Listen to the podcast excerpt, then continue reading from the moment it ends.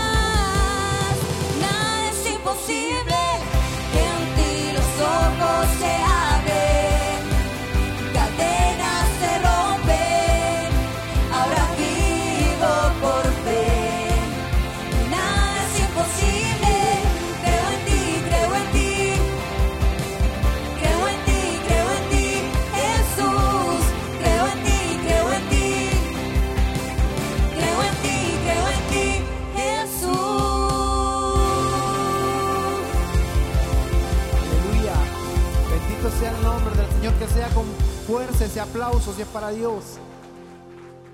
Seguimos adorando el nombre de nuestro Dios. Glorificamos tu nombre en esta tarde, Señor. Solo tú eres hacedor, Dios eterno de maravillas. Solo en ti podemos hacer proezas, Jesús. Y no hay otro nombre sino el nombre de Jesús. Aleluya, te adoramos, Dios.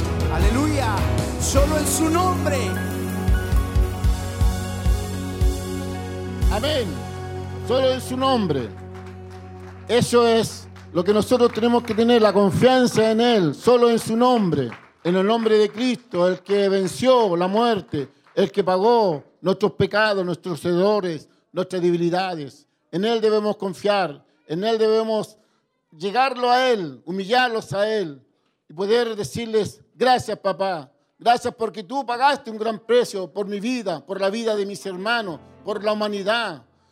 No debemos perder esa palabra tan fuerte que nos habla nuestro Señor Jesús, de que por Él fuimos comprados a precio de sangre. Sin Él nada podemos ser, hermano. Y nosotros tenemos que tener esa convicción, esa fortaleza, esa confianza en nuestro Señor Jesucristo, que algún día nosotros lo levantaremos también, si hacemos la voluntad de nuestro Dios. Permítame pasar a leer un, trozo de la palabra tomar el asiento, mis hermanos.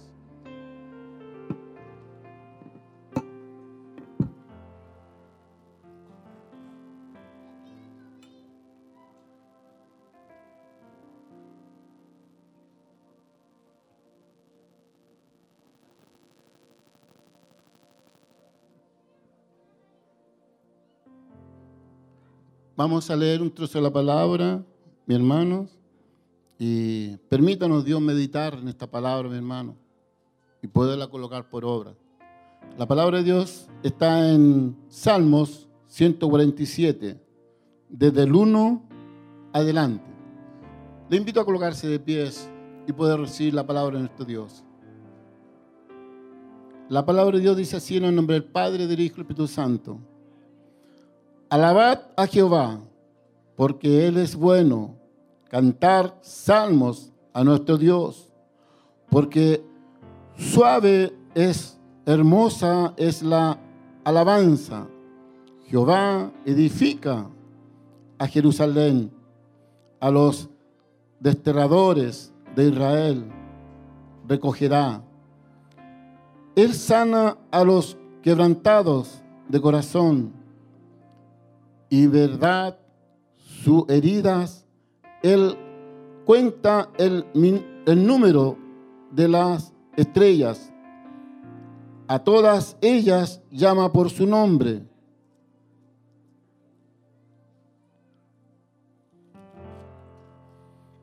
A todas llama por su nombre. Grande es el Señor nuestro y de muchos poder, y su entendimiento es infinito. Jehová exalta a los humildes y humilla a los impíos hasta la tierra. Cantad a Jehová con alabanza, cantad con arpa a nuestro Dios.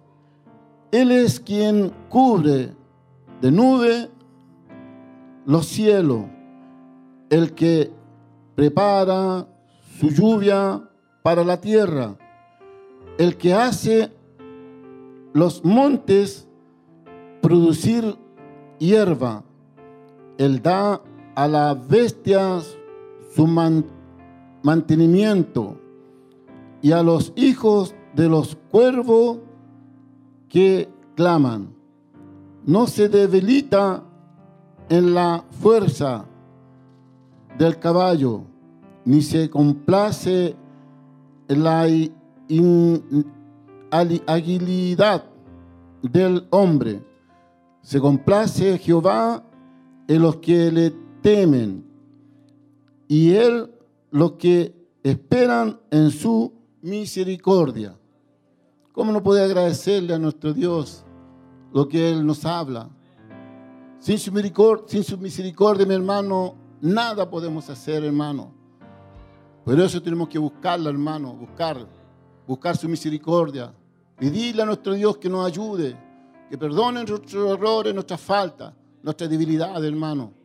Dios bendiga esta palabra y permítame orar ante la presencia de nuestro Dios por esta palabra, mi hermano.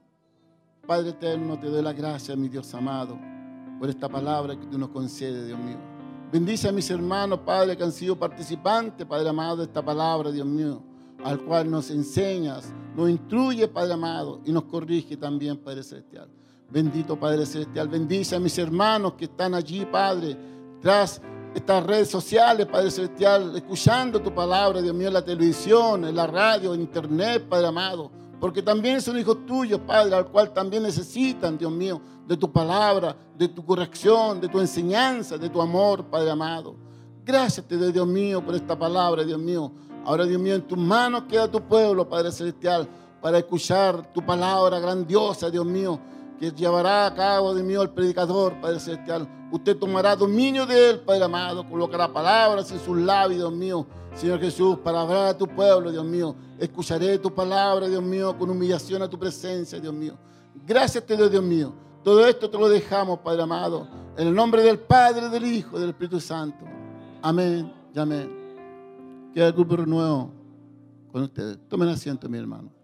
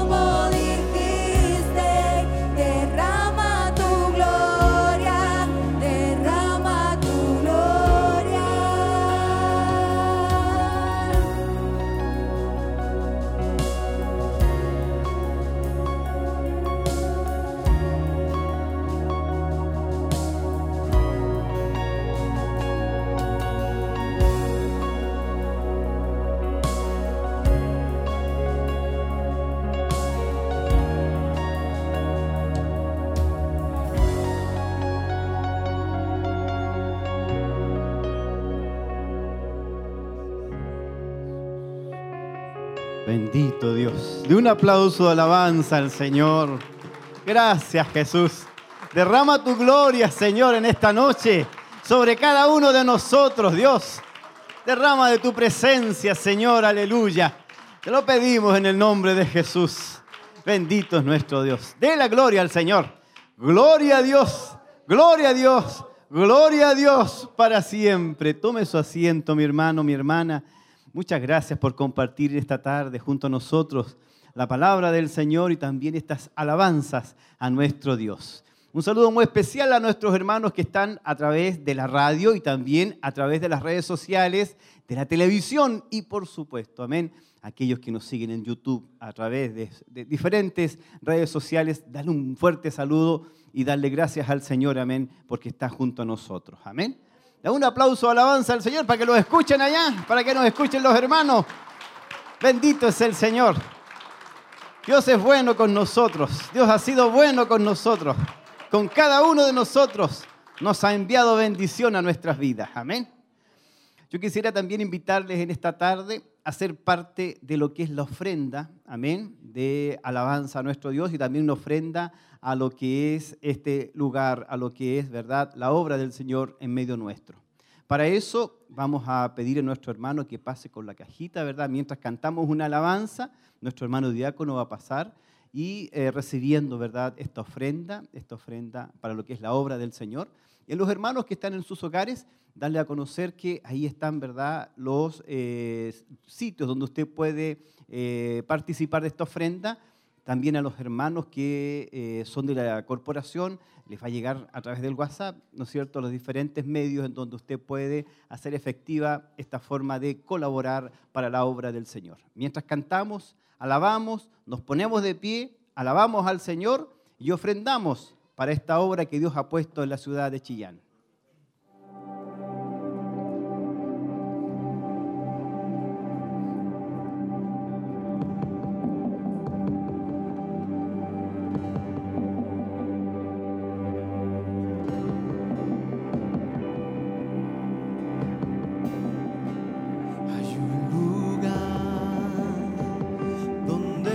Donde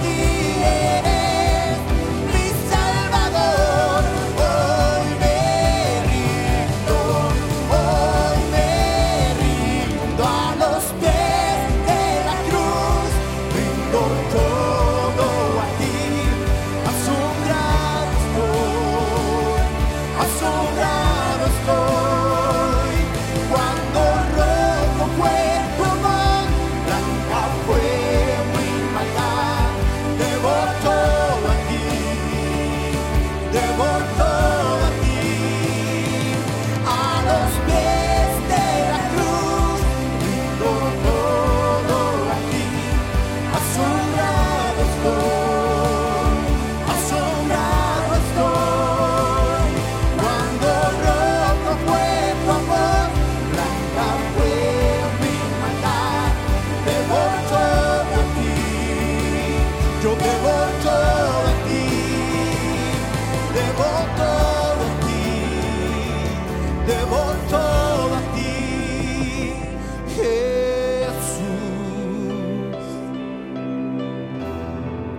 ¿Cuánto le deben al Señor? ¿Cuántos estamos en deudas con el Señor? Amén. Él pagó nuestro precio. Él pagó su precio. Aleluya. Por eso estamos en este lugar, proclamando su nombre. Y estamos en Él confiados. Porque Él nos ha sentado en lugares celestiales. Es por eso que hoy cantamos a su nombre. Es por eso que le adoramos y abrimos nuestros brazos en esta tarde para adorarle y entregarle nuestra mejor alabanza, nuestra mejor gratitud, aleluya. Cantamos al Señor. Mi fe está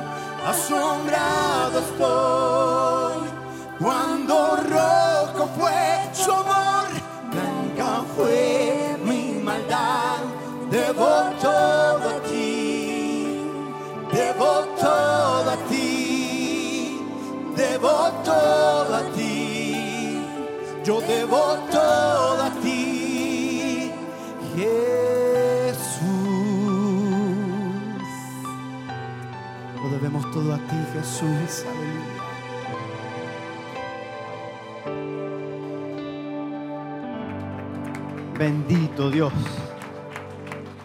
Te alabamos, Jesús. Bendito es el Señor. Oramos a la presencia del Señor. Amén. Padre eterno, en el nombre de Jesús. Señor, en esta hora te damos gracias por todas las bendiciones que hemos recibido de tu mano, Señor. Y en esta hora pedimos especialmente por aquellos hermanos y hermanas que han podido participar de esta ofrenda, Señor. Que el Señor les bendiga y les retribuya. En el nombre de Jesús se lo pedimos. Amén, amén y amén. De un aplauso alabanza al Señor. Bendito es nuestro Dios. Vamos a ir a la palabra en el libro de Génesis, capítulo 49. 49, versículos 22 al 26. Bendito es el Señor Jesús. Alabado sea nuestro Dios. Si usted lo encontró, me dice amén. Amén. Si no lo ha encontrado, amén. Esperamos unos minutitos más para poder, ¿verdad?, estar compartiendo la palabra del Señor. Amén. Gloria a ti, Jesús. Bendito es nuestro Dios. Vamos a leer la palabra en el nombre del Padre, del Hijo y del Espíritu Santo. Rama fructífera es José, rama fructífera junto a una fuente, cuyos vástagos se extienden sobre el muro. Le causaron amargura, le asaetearon y le aborrecieron los arqueros. Mas su arco se mantuvo poderoso y los brazos de sus manos se fortalecieron por las manos del fuerte de Jacob, por el nombre del pastor, la roca de Israel. Oramos a la presencia del Señor. Padre, en el nombre de Jesús, en esta hora, Señor, te damos gracias por tu palabra, por todo lo que tú estás haciendo en este lugar, por cada uno de mis hermanos y mis hermanas, Señor. Solo te pedimos que tú uses mis labios, mi mente, mi corazón, mi cuerpo, Señor. Cada gesto sea dominio, Señor, de tu Espíritu Santo. Toma lugar en este lugar, Señor. Toma dominio de este lugar con tu Espíritu Santo. En el nombre de Jesús te lo pedimos. Amén, amén y amén. Bendito es el Señor. Si quiere aplaudir, aplauda. Si quiere decir amén, diga amén. Si quiere decir gloria, aleluya, está en libertad de acción para exaltar a nuestro Señor Jesucristo. Amén. Tome su asiento. Gracias. Bendito es nuestro Dios. Voy a pedir que pongamos el, en Génesis capítulo 49, versículo 1, para poder dar la introducción. Lo que acabamos de leer está encuadrado, está dentro de lo que es el término de una vida. Jacob ya está a punto de morir. En el capítulo 49, Jacob llama a sus hijos y dijo, juntaos y os declararé lo que os ha de acontecer en los días venideros. Ya sus hijos están grandes, están mayores, todos ellos han pasado diferentes situaciones, diferentes dificultades y Jacob ya está a punto de morir. Y después de una vida con altos y bajos, una vida con alegrías, con penas, con dolores, con tremendos dolores en su corazón, después de haber tenido por tanto tiempo un hijo dado por muerto, estaba con vida. Ese es José, aquel que de alguna otra manera rejuveneció sus huesos, aquel que de alguna otra manera volvió su alegría a este Jacob. Ese es el momento que estamos revisando ahora y quiero que podamos estar analizando lo que dice Jacob cuando llega al momento de orar por, por su hijo José. Jacob ora por José y le dice, rama fructífera. Jacob está hablando con un hombre que ha, transcurrido mucho tiempo desde el momento en que él de alguna u otra manera tuvo que salir del hogar, producto porque lo habían vendido sus hermanos, producto de que había sufrido por sus hermanos. Y Jacob conoce y se acuerda perfectamente de lo que ha vivido José. Y le dice, eres una rama fructífera junto a una fuente. Aquí debemos entender que José por sí es fructífero, pero de dónde viene esa, esa fortaleza o ese fruto, recordemos que es por el nombre del pastor, del pastor de la roca de Israel. José no es rama fructífera porque él sea bueno. José es rama fructífera porque en él estaba la palabra de Dios, estaba el poder de Dios sobre su vida. Por eso que Jacob termina diciendo, por el nombre del pastor, la roca de Israel. Este hombre José pasó diferentes situaciones y Jacob le dice, este vástago se extiende sobre el muro. Ustedes conocen de lo que son las plantas, ¿verdad? Los vástagos, las salidas, cómo florecen, ¿verdad? Yo sé que hay acá hay hermanas que se dedican a, a plantar, a hacer de alguna hacer almácicos, algunos, ¿verdad?, se preocupan de las plantas, hay fechas en que hacen injertos, hay una serie de, de cosas, ¿verdad?, que pueden hacer con las plantas. Y Jacob asemeja esto con la vida de José y le dice, tú eres un vástago. De alguna manera, tú estabas a punto de ser extinto, pero de ahí nació de nuevo, ¿verdad?, lo que iba a ser José. Y por supuesto, no tan solo creció, sino que abarcó todo el muro. Y por eso que Jacob ora por él y le dice, más su arco se mantuvo poderoso. Dice que le causaron amargura y comienza de alguna manera, a dar a conocer. Dice, le asaetearon y le aborrecieron los arqueros, mas su arco se mantuvo poderoso. Aquí es donde uno dice, este hombre sabe mucho de José porque es su padre y conoce su historia, conoce su vida. Y de alguna otra forma, Jacob da a conocer lo que hicieron con su hijo. Sabe que él da a conocer y les dice ante todos, ante sus hermanos, y le dice, lo asaetearon, que significa, le tiraron saetas, le tiraron lanzas, le tiraron flechas, esas son las saetas. Y ellos los asemeja a arqueros, verdaderos arqueros que están, ¿verdad?, premunidos en la oscuridad y comienzan, ¿verdad?, en el momento preciso a dañar y enviar esa saeta, atravesar, ¿verdad?, la parte importante, a lo mejor eh, apuntándole al corazón, apuntándole donde pueda dañarle lo más posible.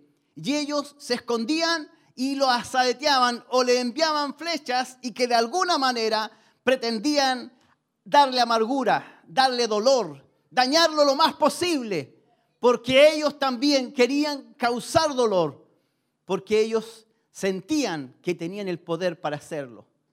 Hay algo que me, me sorprende, porque Jacob da a conocer lo que hicieron con su hijo, más él dice, y le aborrecieron los arqueros, y termina diciendo, más su arco se mantuvo poderoso. ¿A qué se refiere? Se refiere al hecho de que José también, pudiendo haber hecho daño, pudiendo haber tomado las flechas, pudiendo haber perfectamente tensado su arco y haber hecho como hicieron sus hermanos, pudo haber tensado su arco y haber enviado saetas a cada uno de ellos. Tenía el poder para hacerlo. Más Jacob dice, su arco se mantuvo poderoso. Hoy día vamos a ver y hablar de que cada uno de nosotros tiene un arco en sus manos. Cada uno de nosotros puede perfectamente tomar una de estas saetas y dañar a los demás. Pero vamos a ver si su arco se ha mantenido poderoso o no se ha mantenido poderoso. Si se ha mantenido ahí. Ese arco es la carne que está en nosotros, es la carne que nos acompaña todo el resto de nuestras vidas, hasta que el día que muramos nos van a acompañar nuestros sentimientos, nuestras emociones, nuestros deseos, nuestra vanagloria, siempre va a estar con nosotros. Y por supuesto, van a estar aquellas flechas dispuestas a causar daño a los demás. ¿Sabe? El ataque de los arqueros le causaron amargura le asaetearon y aborrecieron. Ese hombre fue aborrecido por sus hermanos y por supuesto que de alguna otra manera cumplieron su objetivo. Más de alguna vez le dieron certeramente en, en su corazón, le amargaron su vida. Simplemente porque José había sido de alguna manera el hijo predilecto, el que de alguna otra forma se portaba mejor, el que tenía buenos frutos, el que de alguna otra forma decía la verdad. Cuando le preguntaban, ¿cómo se portaron tus hermanos? Él decía, esto pasó papá. Y decía la verdad. Obviamente que los hermanos de él no estaban muy contentos con José. No estaban muy contentos porque lo acusaban. Ellos, ¿verdad? Tramaron la venganza y la mejor venganza que puede hacer es sacarlo del lugar donde están y enviarlo a otro lugar como esclavo. Eh, humillarlo a tal punto de ser un esclavo. Sabe que José de alguna otra manera se dice que es tipo de Jesús, de alguna otra manera pasa todo lo que Jesús pasó. Y tal como Jesús, teniendo la posibilidad de vengarse, incluso dice, yo podría enviar en este minuto, solicitar una legión, mil legiones de ángeles. Pero no lo hizo. Pudiendo Jesucristo haber traído sobre la humanidad juicio, que bien merecido lo teníamos, Jesucristo no permitió que así fuera. E incluso Él se propuso como sacrificio santo para que Él fuera he puesto como sacrificio y no nosotros, para que Él pagara el precio del pecado y no nosotros. Así eh, José hace con sus hermanos. ¿Sabe que en esta tarde vamos a ver las flechas que usted puede tener a su alcance y puede utilizar en cualquier momento? La primera flecha que utilizaron sus hermanos contra José se llamaba la envidia. Sabe que José era un joven vivaz, era espiritual, era inteligente, fiel a sus padres, era fiel a sus padres y fiel a Dios. Su padre lo amaba a tal extremo que le hizo, ¿verdad? De alguna manera una túnica de colores, algo especial, algo bonito, algo que fuera, no sé, se distinguiera de los demás. No escatimó en demostrar su cariño, pero los demás comenzaron a odiarle.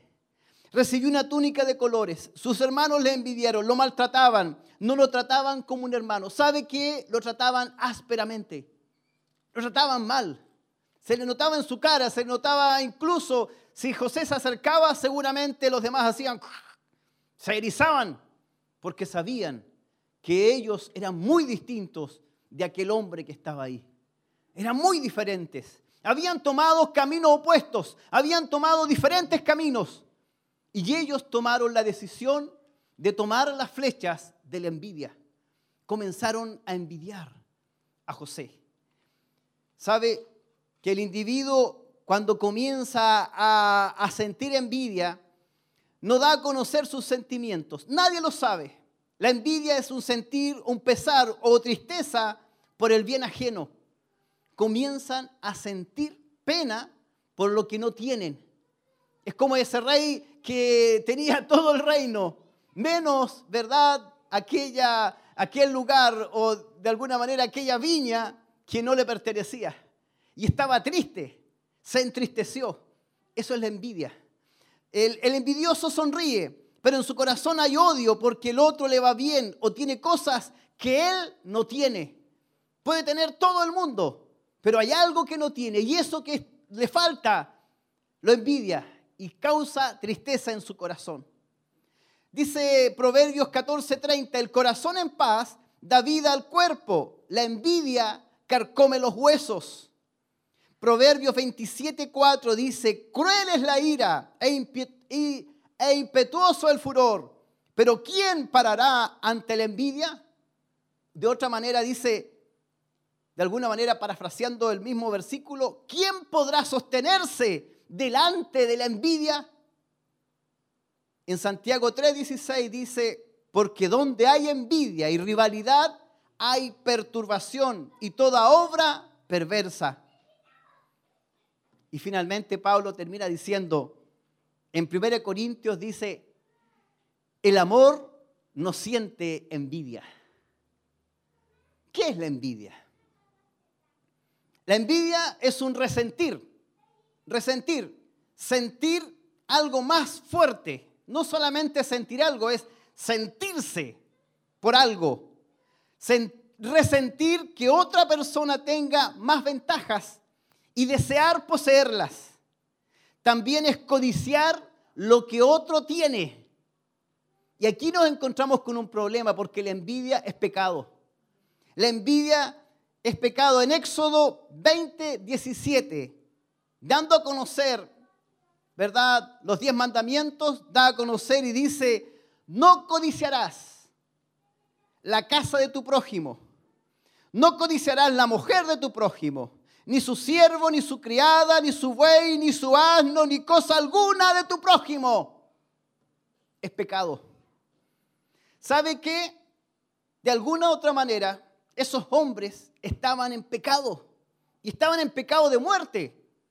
Porque estaban en contra de una ley principal. La envidia es algo terrible. Es algo horrible. ¿Sabe que la envidia es esclavitud?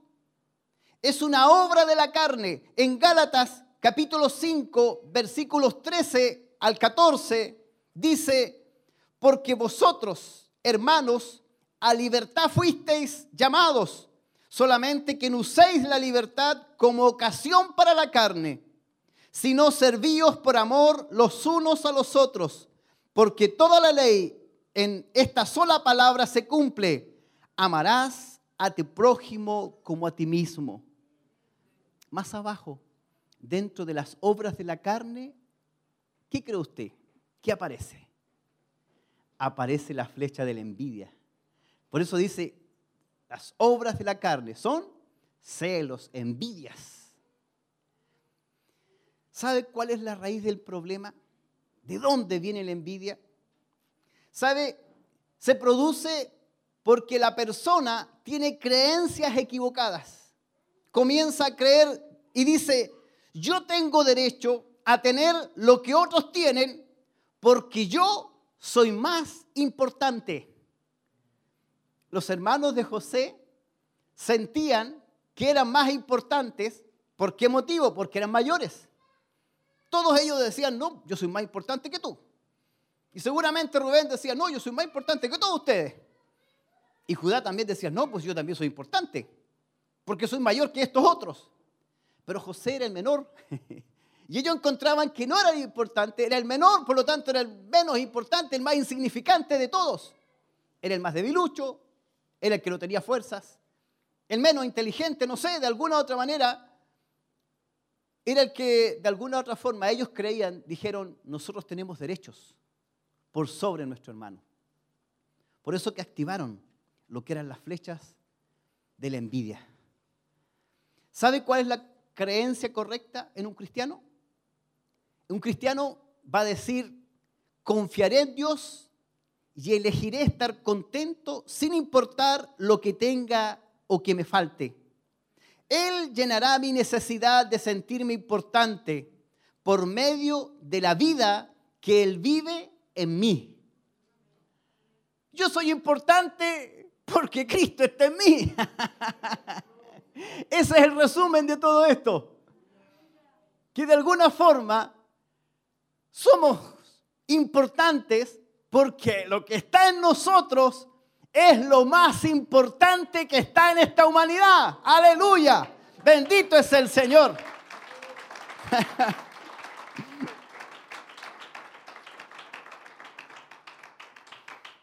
Sabe que de alguna u otra forma ahora entiendo por qué la envidia se activa en nuestros trabajos.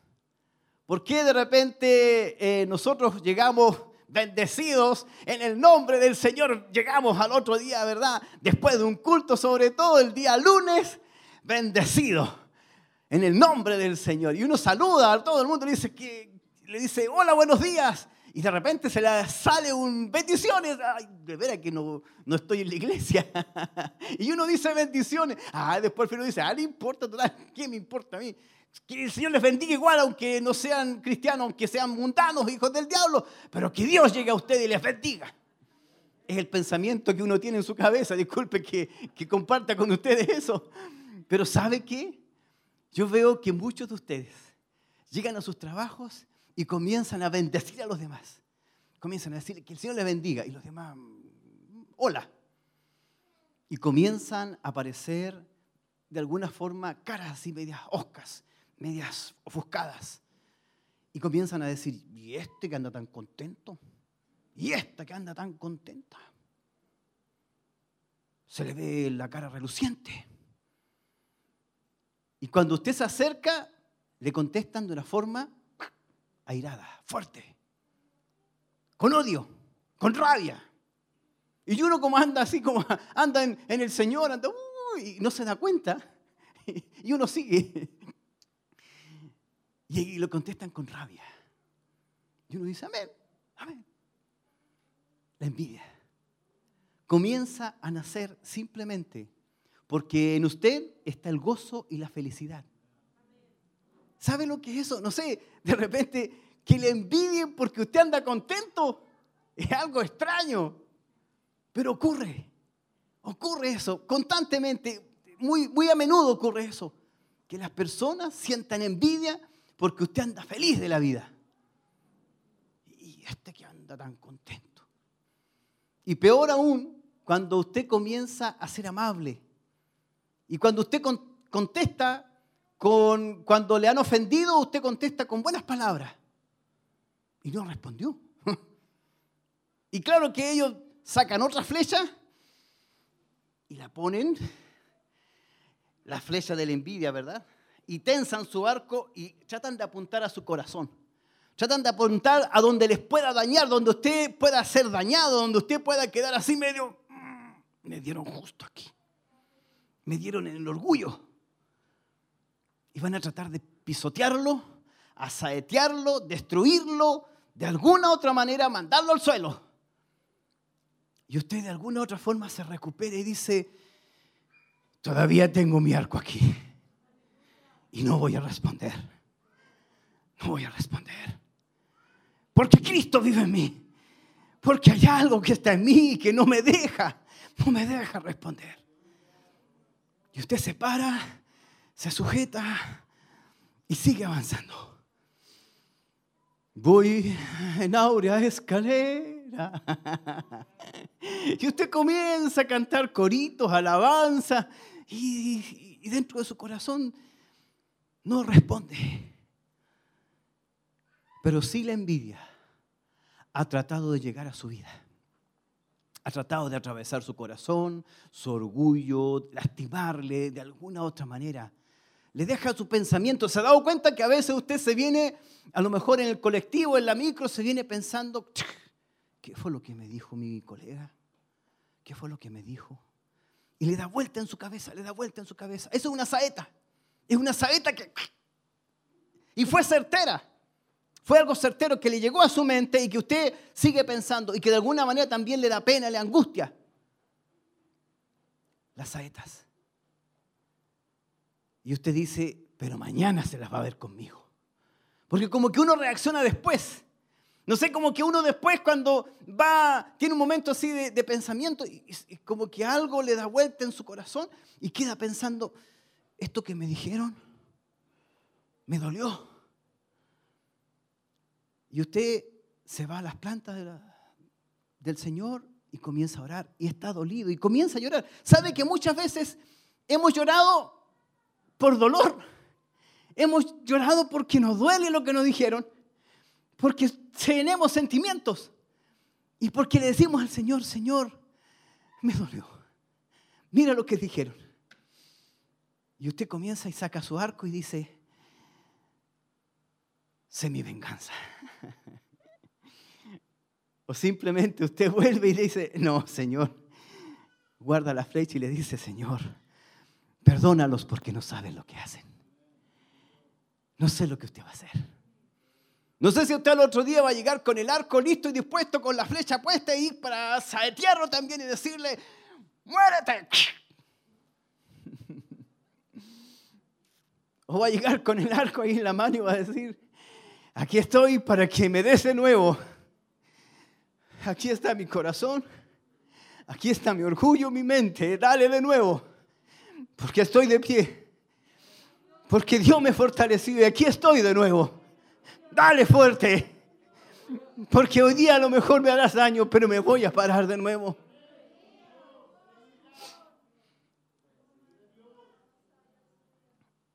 ¿Sabe que el cristiano dice, no lo digo porque tenga escasez? Usted comienza a decir, ¿sabe? No tengo escasez de nada. Lo tengo todo. Tengo a lo mejor un té, un pan, no sé, un huevo. Estoy feliz, estoy contento. No tengo escasez de nada. Pues he aprendido a contentarme cualquiera sea mi situación, cualquier cosa. Estoy feliz, estoy contento. ¿Sabe qué? Estamos llamados a enfrentar emociones destructivas. Estamos llamados a enfrentar estas emociones. A enfrentar estas flechas. Así como José. José no la pasó bien cuando estaba en, ese lugar, ¿verdad? En la oscuridad.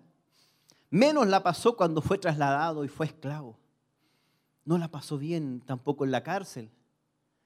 No la pasó bien en ningún momento.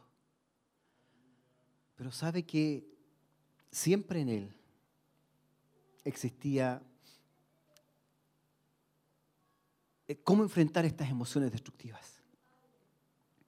Enfrentemos las situaciones destructivas y usémoslas para cambiar. Por ejemplo, Santiago 3.14 nos aconseja, Santiago 3.14 dice lo siguiente, pero si tenéis celos amargos y contención en vuestro corazón, no os gastéis ni mintáis contra la verdad.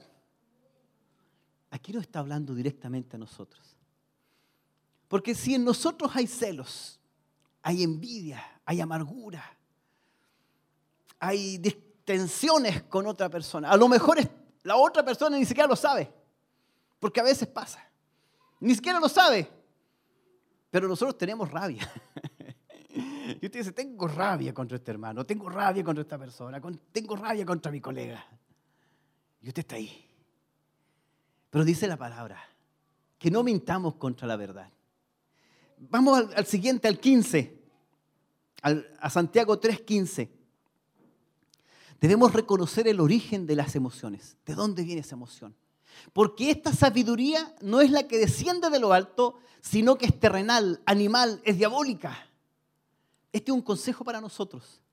Cuando empezamos a sentir, y esto es una alerta, cuando empezamos a sentir estos sentimientos, debemos entender que nada bueno está pasando con nosotros.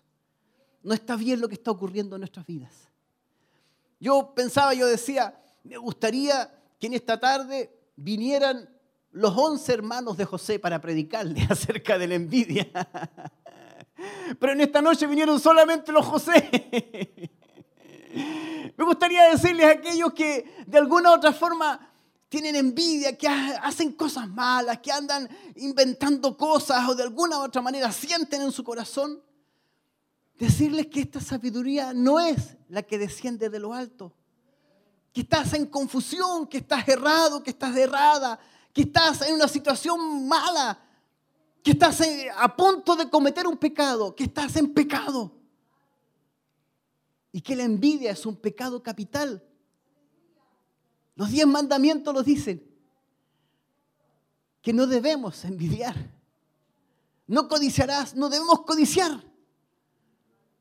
Y sabe, el siguiente, el 16, dice lo siguiente, porque donde hay celos y contención, allí hay perturbación y toda obra perversa. Y este es un llamado para nosotros. Cuando empiezan a haber celos, contenciones, luchas, peleas, situaciones, allí hay perturbación. Aquí hay algo malo, hay algo pervertido, es algo que no viene de Dios. Hay algo que está mal. Hay algo que usted a lo mejor no se ha dado cuenta, pero ya está tensando su arco y su arco ya la cargó con una flecha, con la flecha de la envidia. Para responder, ojo por ojo, diente por diente, envidia por envidia. Lo que me hizo él, yo también lo voy a hacer. Lo que me hizo ella, también se lo voy a hacer. Y le voy a enviar otra peor. Cosa que, que- que se amargue, cosa que llegue mañana terrible. Pero la palabra dice, porque donde hay celos y contención, allí hay perturbación y toda obra perversa. En el 17, por favor, vamos adelante. Dice, pero la sabiduría que es de lo alto es primeramente pura, después pacífica, amable, benigna, llena de misericordia y de buenos frutos, sin incertidumbre ni hipocresía. ¿Sabe que a lo mejor usted está haciendo esto y no se ha dado cuenta? No se ha dado cuenta que usted es una persona sabia. No se ha dado cuenta que usted, cuando llega a su trabajo, llega a su colegio, llega a donde usted esté realizando su vida cotidiana, llega alegre, feliz, llega amable, en forma pacífica, en forma benigna, es misericordioso, da buenos frutos, no tiene incertidumbre y es carta leída, no tiene hipocresía, no anda con doble careta, sino que muestra su cara siempre. A lo mejor usted está actuando bien, está de acuerdo a lo que dice la palabra, pero ¿sabe qué? Esto es algo que nos persigue siempre. Esta es una alerta todos los días.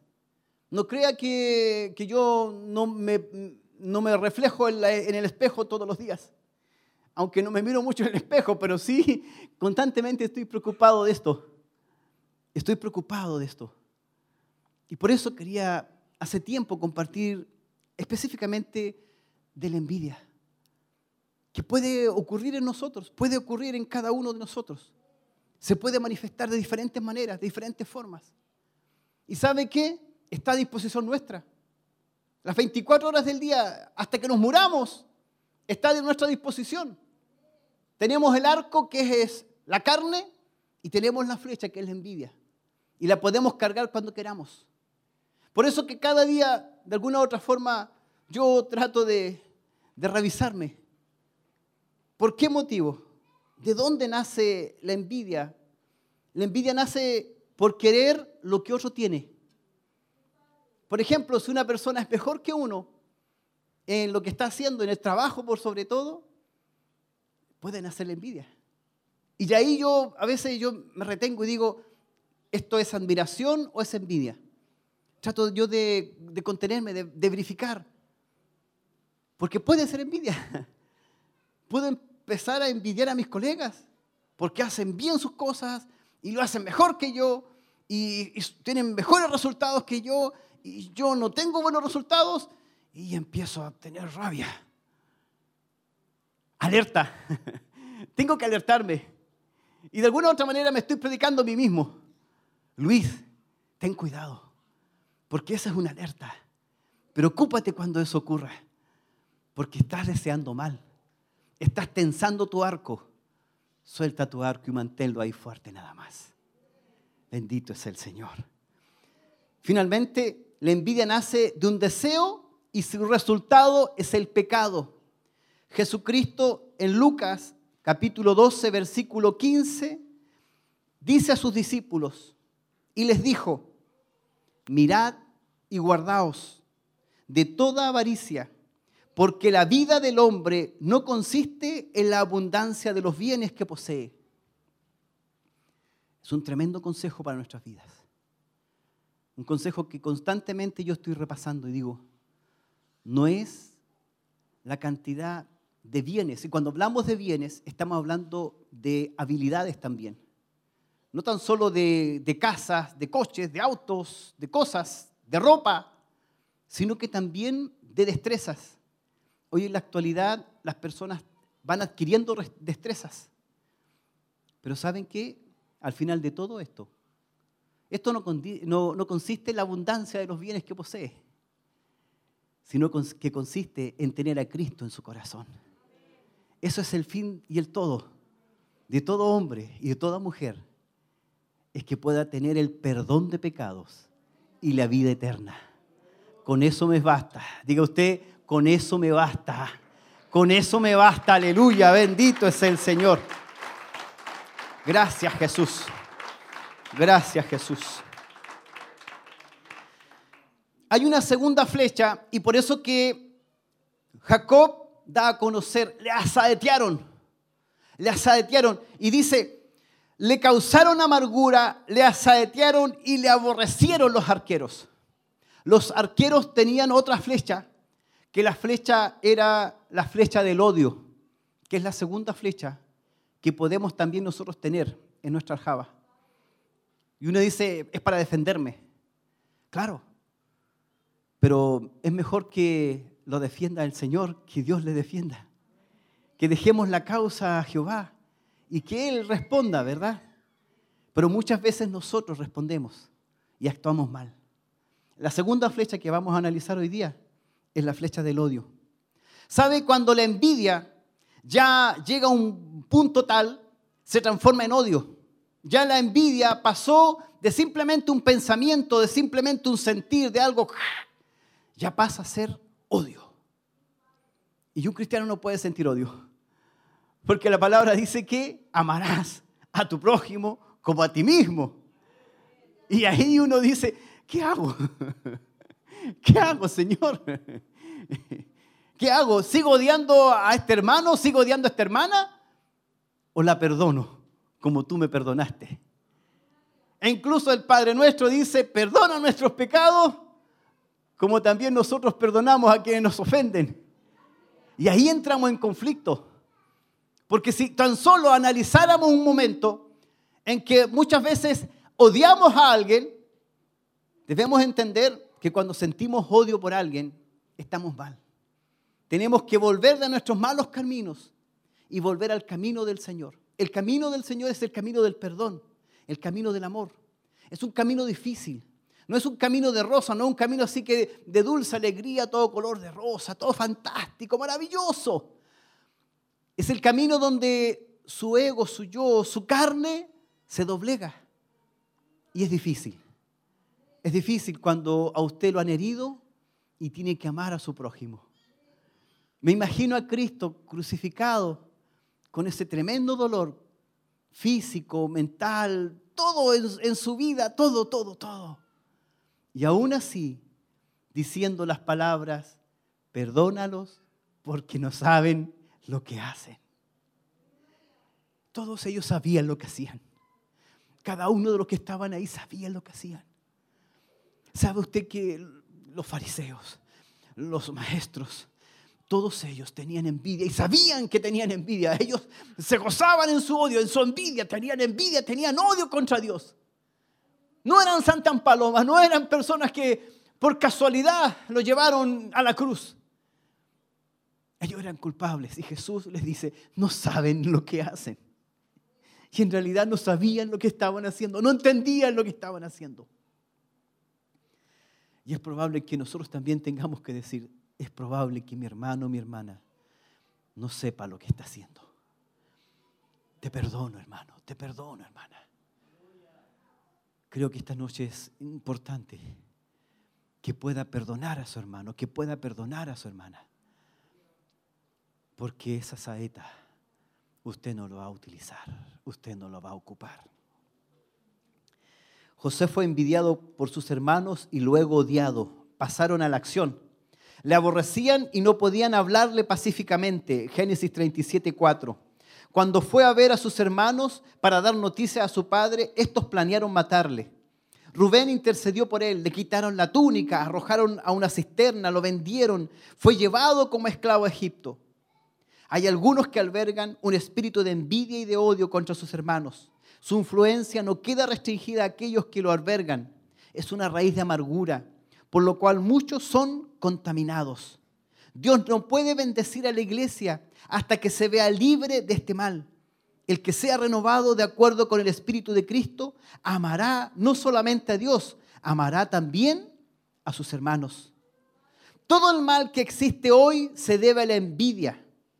Todo mal, dice, porque ¿sabe que cuando crucificaron a, Cristo, Pilatos dice que se daba cuenta que los principales sacerdotes lo habían entregado por envidia. La flecha del odio produce mucho daño, especialmente si son conocidos, familiares, hermanos.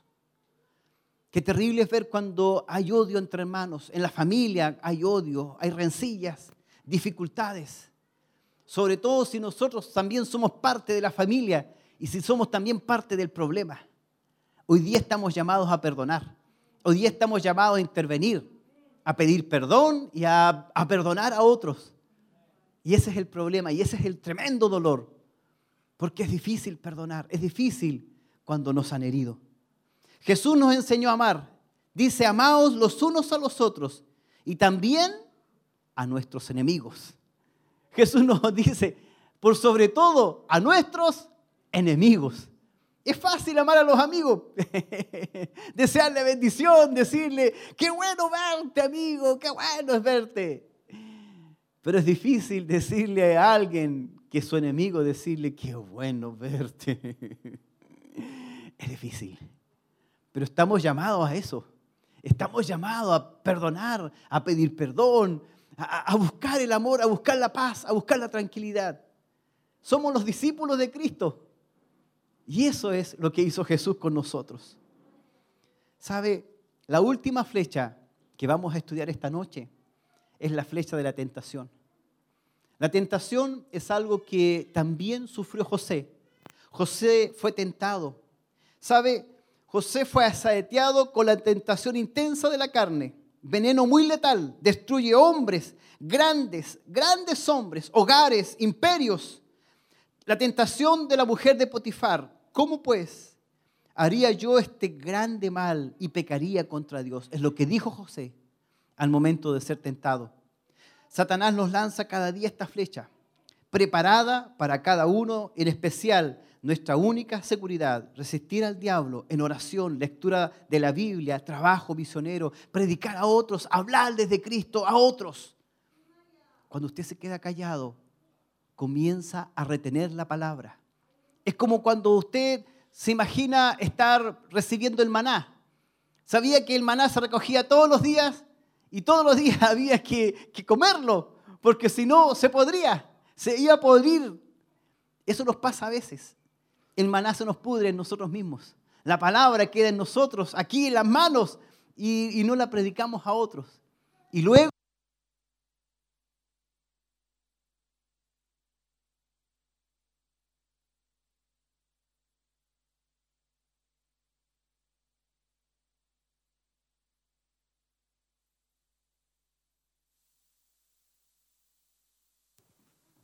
Gloria a Dios. Bendito es el Señor.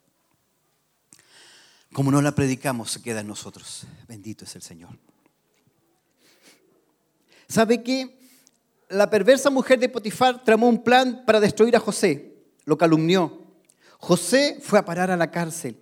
¿Cuántas flechas así fueron lanzadas contra Jesús? Si no la has sentido, la sentirás. Es una acusación falsa hecha maliciosamente para causar daño. Jesús tuvo testigos falsos, le causaron amargura, le asaetearon. José tenía un secreto que conocía bien su padre, mas su arco se mantuvo poderoso y los brazos de sus manos se fortalecieron por las manos del fuerte de Jacob, por el nombre del pastor, la roca de Israel. José también tiene un arco, es poderoso y firme. Su arco permaneció. No está siendo sacudido ni siendo mm, moviéndose, sino que permanece. Está quieto, no se cuida del ataque. ¿Acaso se detiene la luna para reprender a cada perro que le aúlla contra ella? ¿Usted se ha, ha visto alguna vez que el sol de alguna otra forma reprenda a las nubes cuando se cruzan? El sol sigue su marcha, no le interesa. Usted también siga su marcha, camino a Cristo, camino a áureas escaleras, buscando al Señor. No se detenga por nada del mundo a discutir con aquellos que le dañan, con aquellos que le han hecho daño. El universo de Dios se sigue moviendo. No os apresuréis a enderezar el entuerto que hayáis sufrido. Dios tendrá cuidado de vosotros. Sed firmes en la verdad de Jesús y vuestro arco permanecerá. Su arco permaneció firme, no estaba ni roto ni partido. El valor, la fe, la confianza en Dios, la pureza, la fidelidad en todas las cosas, la humildad, la capacidad de perdonar a sus hermanos, como se vio en su vida, eran su arco. El secreto de José consistía en que sus manos eran fortalecidas por las manos del fuerte de Jacob, por el nombre del pastor, la roca de Israel. Nuestro Señor Jesucristo vino a este mundo para colocar sus manos sobre las nuestras y enseñarnos a mantener firme nuestro arco para fortalecernos. Su vida fue un ejemplo a seguir por cada uno de nosotros. Vivió sin pecar, aferrándose a las manos de su Padre. De igual manera hizo José y así también podemos hacer nosotros. Todo el cielo se pone a nuestra disposición para que obtengamos la victoria por sobre todo pecado y tentación. Hay poder en el nombre de Cristo. ¿Usted lo puede decir? Hay poder en el nombre de Cristo. Nosotros somos débiles, pero Cristo, nuestra roca poderosa, promete otorgarnos la victoria contra las flechas envenenadas del maligno. Cada joven tiene a su disposición la fortaleza de Cristo, en quien todo, absolutamente todo, se puede vencer. Somos fuertes en Cristo. Dígalo usted, somos fuertes en Cristo Jesús. Aleluya, bendito es el Señor. En esta hora solamente le voy a pedir que oremos al Señor. Que nos dispongamos en oración en esta tarde. Así como está usted, ya sea en su hogar o aquí sentaditos, podamos orar a la presencia del Señor. Nos vamos a presentar primero para pedir perdón, para pedir misericordia. Si hay algo que esté en nosotros, que esté mal, que algo gatilló en esta, en esta predicación, que le amonestó en su vida, es el momento de pedirle perdón a Dios y poder renovarnos en el Señor. Pero también es momento de pedirle ayuda a nuestro Dios, que fortalezca nuestras manos, que fortalezca nuestros brazos. El fuerte de Jacob, la roca fuerte, aleluya, el fuerte de Israel esté en nosotros, aleluya, fortaleciendo nuestros brazos, fortaleciendo nuestras vidas, nuestras vidas espirituales. Es el momento de orar a la presencia del Señor. Yo le invito a que oremos, a que nos dispongamos en oración en esta hora, Primero para pedir perdón. Segundo, para pedir fortaleza, aleluya. Que esa sea la dirección de nuestra oración en esta tarde. Ah, me acompaña a orar ahora en el nombre del Señor. Oramos a la presencia de Dios. Padre eterno, en el nombre de Jesús. En esta hora, Señor, nos disponemos junto a mis hermanos. Primero a darte gracias, alabar tu nombre y bendecir tu nombre. Porque tú has sido bueno con nosotros, Señor. Nos rescataste del pecado, de la muerte, de la maldad, Señor. Pero ahora, Señor, tú nos pides que perdonemos a otros. Queremos decirte que nos cuesta, Señor. Que es difícil, Señor, lo que tú nos pides. Solamente tu Espíritu Santo nos puede dar fuerza, levantar, Señor. Queremos tener el secreto de José, Señor. Queremos que en nosotros esté ese secreto, aleluya, de ser fortalecidos, aleluya. Que nuestros brazos sean fortalecidos. Que nuestra oración, aleluya, sea fortalecida en tu nombre, Señor. Fortalécenos para perdonar pecados. Fortalécenos, Señor, para enfrentar las dificultades. Para enfrentar, Señor, todo lo que tenemos que vivir. En esta hora, Señor, tenemos que pedirte perdón. Tenemos que pedirte misericordia, Señor. Ayúdame, porque somos débiles. Porque en nosotros está el error, Señor. Porque en nosotros constantemente está la maldad. Pero tu Espíritu Santo el que nos da vida. Tu Espíritu Santo el que nos levanta. Es tu Espíritu Santo, Señor, aleluya. El que permite que podamos avanzar en tus caminos, Señor. Por eso en esta hora pedimos, Señor, que tu Espíritu Santo tome dominio de nuestras vidas. Que tu Espíritu Santo, Señor, aleluya, nos haga sentir cada día más fuertes, aleluya. Que podamos cada día sentir tu poder, Señor, aleluya. Oh, bendícenos, Señor, en esta noche. Bendice nuestras vidas, Señor, aleluya. Porque dependemos de ti. Dependemos de tu poder, Señor, aleluya. Dependemos, Dios eterno y poderoso, de que tú fluyas en nosotros, Señor. Por eso en esta hora, perdónanos, Señor, para que tú puedas fluir en nosotros. Límpianos cada día más. Límpianos, Señor, aleluya, porque es la única forma que tú habites en nosotros, aleluya. Límpianos de todo pecado, de toda maldad, de todo mal pensamiento, de toda maldad que hay en nuestras vidas. Perdónanos, Señor, aleluya. Y una vez perdonado, que tu Espíritu Santo, Señor, nos llene en esta tarde. Que fluya, que fluya, que fluya sobre cada uno de nosotros. Te lo pedimos en el nombre de Jesús. En el nombre de Jesús. En el nombre de Jesús. En el nombre de Jesús. Aleluya. Que tu Espíritu Santo fluya sobre nosotros. Te lo pedimos, amén. Te lo pedimos, amén y amén. Aleluya, aleluya, aleluya. De un aplauso, alabanza al Señor. Exalte al Señor, aleluya. Exalte a nuestro Dios.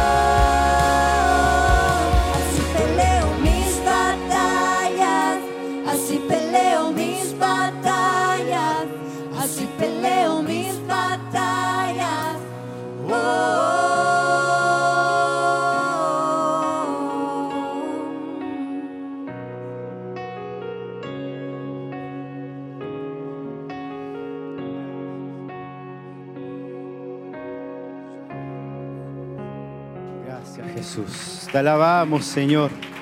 Te adoramos. Te exaltamos, Jesús. Aleluya, bendito, bendito, exalto. Dígale, dígale, dígale. Te alabamos, Señor. Te adoramos, Jesús.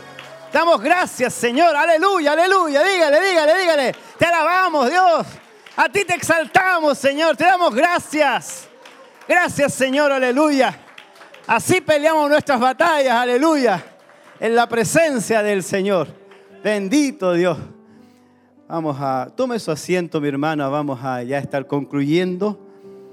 Vamos a estar dándole gracias al Señor y estar orando especialmente por lo que son las peticiones de oración. Eh, invitarles, ¿verdad?, para este día sábado a las 7 de la tarde, en el kilómetro 14, ¿verdad? Tenemos nuestros cultos especiales, ¿verdad? Y nuestro, el domingo también, el día domingo a las 11 de la mañana en el kilómetro 14. Nosotros no estamos invitados, pertenecemos a ese lugar, ¿verdad? la invitación es para aquellos que nos están viendo a través de la radio, la televisión, que a lo mejor dicen, me gustaría ir, me gustaría ir. Bueno, vaya, le invitamos. Usted que está escuchando, le invitamos. Acá en Barcelona 436 hay un bus que a las 6 de la tarde, el día sábado, los lleva en forma gratuita. Y el día domingo a las 10 de la mañana está acá el bus, ¿verdad? Para llevarnos hasta el kilómetro 14. Amén. Y eh, los cultos comienzan el sábado a las 7 y el domingo a las 11 de la mañana. Recordar que este sábado cambian la hora, tenemos una hora más, así que para de alguna u otra manera disfrutar, amén, de un poquito más de sueño. Así que eh, le damos gracias al Señor y eh, también invitarles especialmente a los eh, hermanos y hermanas a ser parte de este día lunes de lo que es la capacitación para predicadores y maestros.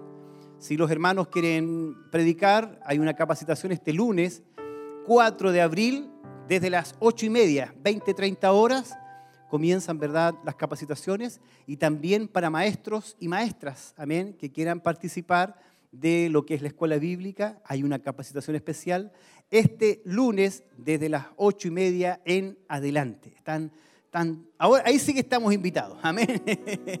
Todos estamos invitados a las capacitaciones del día lunes, amén. Bien, mis hermanos, vamos a estar orando especialmente por Lidia Andrade, por Marcos Cáceres, Moisés Parra, Luis Hernández, Hernán Hernández, Andrea Contreras, hermano Gabriel Rodríguez, por la hermana Juanita, la hermana Rosita Quilodrán, por Jamie Moya, por la familia Figueroa Venegas, por la hermana Sara Leiva, Martín Hermosilla, por la hermana María Elena Chávez, el hermano Luis Chávez, por el hermano Jeremías Chávez, la hermanita Julieta Chávez, hermana Norma Riquelme, hermano Héctor Navarrete, Paola Chávez, familia Muñoz Ortiz, Bastián Villarroel, hermana Marisol Núñez, hermana Rosa Fuentes Vergara y por Cristian, por sanidad y salvación. Amén. Yo le pido que me acompañe en estos motivos de oración y nos vamos a estar despidiendo ya de este lugar, no de la presencia del Señor, porque el Señor se va con nosotros. Amén. Me dice amén. Amén. Vamos a orar, me acompaña. Oramos. Padre eterno, en el nombre de Jesús. Te damos gracias, Señor, por todas las bendiciones que hemos recibido, por la fortaleza que nos das, porque podemos enfrentar las dificultades, Señor. Y sé que mañana vamos a poder, Señor, hacer tu palabra, porque tú nos has hablado, nos has ministrado y nos has fortalecido, Padre. Y también pedimos por todas estas peticiones, por sanidad, por liberación, por fortaleza, por trámites especiales, por peticiones especiales sea usted restaurando, sanando, Señor. Aquel que lo necesita, extienda su mano poderosa. En esta hora lo pedimos. En el nombre de Jesús, pedimos sanidad, liberación. Sea usted, Señor, tocando vidas y corazones, Señor. Para nosotros pedimos solo tu misericordia, Señor. Que esa bendición llegue hasta nuestros hogares. Que esta bendición que recibimos aquí llegue hasta nuestros hogares. Que siga con nosotros, Señor. Pido la bendición para cada uno de mis hermanos y hermanas que están aquí presentes y los que están en su casita, en sus hogares, sean bendecidos. En el nombre del Padre, en nombre del Hijo y del Espíritu Santo. Amén, amén y amén. De un aplauso, alabanza al Señor. Que el Señor nos bendiga. Mis hermanos, mañana... Que Dios nos bendiga en esta hora y también bendiga su palabra, bendiga también a nuestro hermano, quien tuvo la responsabilidad de ministrarnos en esta noche el tema El secreto de José. Sin lugar a dudas hemos sido bendecidos también por, eh, por, lo que Dios tenía para nosotros en esta noche. Y así como nosotros acá, ustedes también hayan podido tomar su parte también de este mensaje, que sabemos que Dios nos habla de acuerdo también a la necesidad y a las situaciones que a veces vivimos cada día. Y qué importante es poder entender también eh, lo necesario. Ahí, ahí nos, nos, llamaba a poder desechar todo aquello que no, que no viene de parte de nuestro Dios. Así que a nuestros hermanos que puedan ahí tomar ánimo en el Señor y, avanzar, seguir adelante, tomar las armas espirituales, porque esas son poderosas en Dios para la destrucción, como dice ahí su palabra de fortalezas.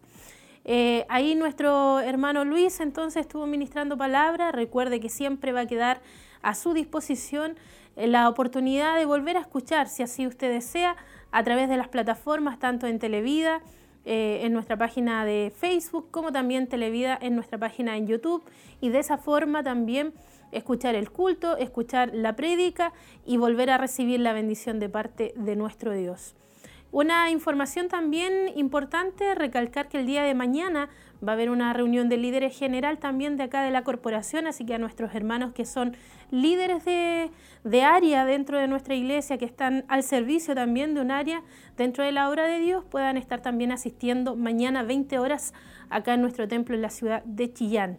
Y no está de más de recordar entonces los cultos del día sábado a las 19 horas y domingo a las 11 de la mañana. Y algo importante también el cambio de horario que el día sábado recuerde a retrasar en una hora el reloj una vez que marque las 12 de la noche. Así que para que no se le vaya ahí a, a, confundir el horario, algunos tienen el, el, cambio de horario en el teléfono de manera... Eh, eh, automática y otros no, así que ahí para que pueda estar revisando y comprobando el horario real y de esa manera no, no, no equivocarse el día domingo si es que va a asistir al culto de allá en el templo corporativo. Eh, agradecidos también con nuestros hermanos quienes estuvieron en las redes sociales, nuestro hermano Misael Bonilla también nos estuvo saludando, compartiendo también ahí algunas palabras con nosotros porque también estuvo en la sintonía eh, nuestra hermana Lucy Esther también, que ahí hacía eh, un comentario respondiendo también de alguna forma al mensaje que fue ministrado. Amén, Señor. Nuestra hermana Cecilia también Morales nos envía aquí saludos cordiales para todos nosotros. Esos fueron los saludos y otros más que llegaron al principio, quienes también estuvimos leyéndolos ahí. Gracias por estar junto a nosotros, gracias por compartir esta bendición. Un abrazo para todos ustedes a la distancia. Eh, son muchos los que nos ven, son muchos los que están en sintonía, que nos siguen, que a lo mejor no dejan sus saludos, pero están ahí pendientes en la transmisión tanto de radio, de televisión y a través de nuestras páginas en las redes sociales. Así que un abrazo, un beso ahí a la distancia a cada uno de ustedes y que el Señor los bendiga.